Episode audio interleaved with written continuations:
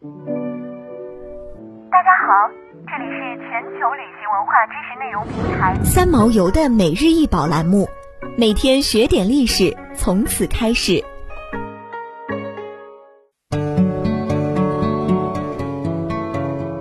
每天学点历史，从每日一宝开始。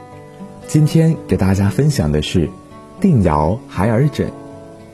定窑孩儿枕长十五点二厘米，宽九厘米，高十一厘米。此枕长方形托座，上是一枕壁侧卧的熟睡小童，小童双眼微合，面带微笑，腰侧为枕面，可惜枕面残缺，现止于一小部分。睡态安然的童子，表现了当时工匠对于社会安定、生活安稳的美好寄予。托座底中空，色胎，无釉，上有墨书“元佑元年八月二十七日制泰刘瑾祭此”。元佑为宋哲宗年号，元佑元年即公元一零八六年。此枕通体是白釉，釉色温润，纹饰清晰。线条飘逸，为北宋定窑白釉器中的精品。北京故宫博物院共收藏了两件定窑孩儿枕，除了这件残缺的定窑孩儿枕，还有一件完整的但无款式的定窑孩儿枕。完整的那件孩儿枕被视为是中国陶瓷史上的经典之作。北京故宫博物院将其鉴定为海内仅存。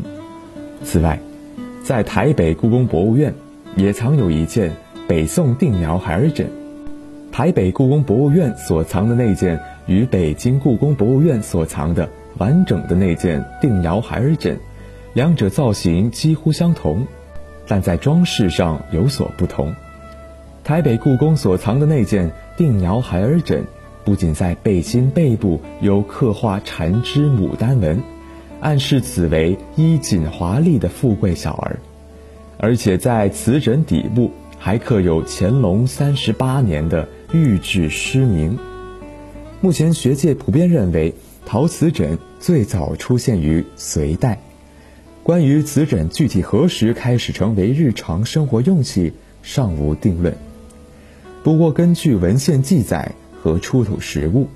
可知，在宋代，瓷枕已经是宋人普遍日常使用的寝具。宋代是我国陶瓷发展的鼎盛时期，这一时期的瓷器造型精美，纹饰别致，品类更是丰富多样。瓷枕作为瓷器中一个重要的品种，在宋代十分兴盛。孩儿枕并不是某一窑厂所专有，各窑口生产的孩儿枕各有特色。形式多样，当中以宋代五大名窑之一的定窑所烧制的孩儿枕最为出色。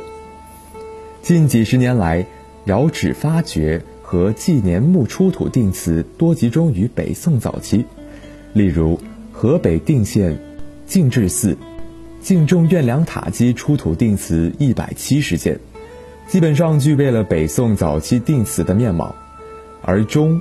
晚期的纪年墓出土的资料相对比较薄弱，两岸故宫收藏的定窑孩儿枕都堪称为北宋定瓷的代表作品，但器物少有款式。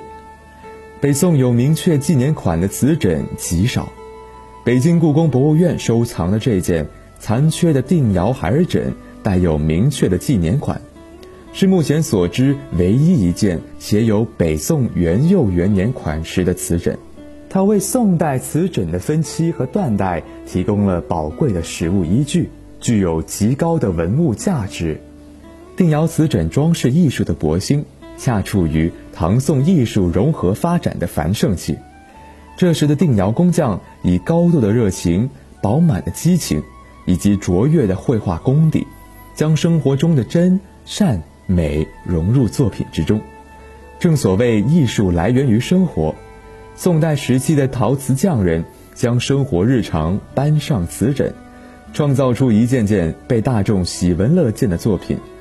我们可以通过北宋时期定窑所生产的孩儿枕作品，不仅能了解到宋代时期儿童日常生活和玩乐，还能了解到那一时期定窑高超的技术水平以及别具特色的艺术风格。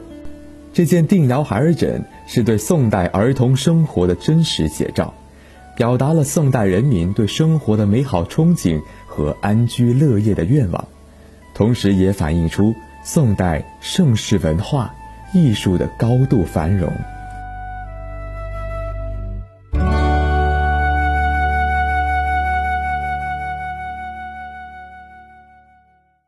想要鉴赏国宝高清大图，欢迎下载三毛游 App，更多宝贝等着您。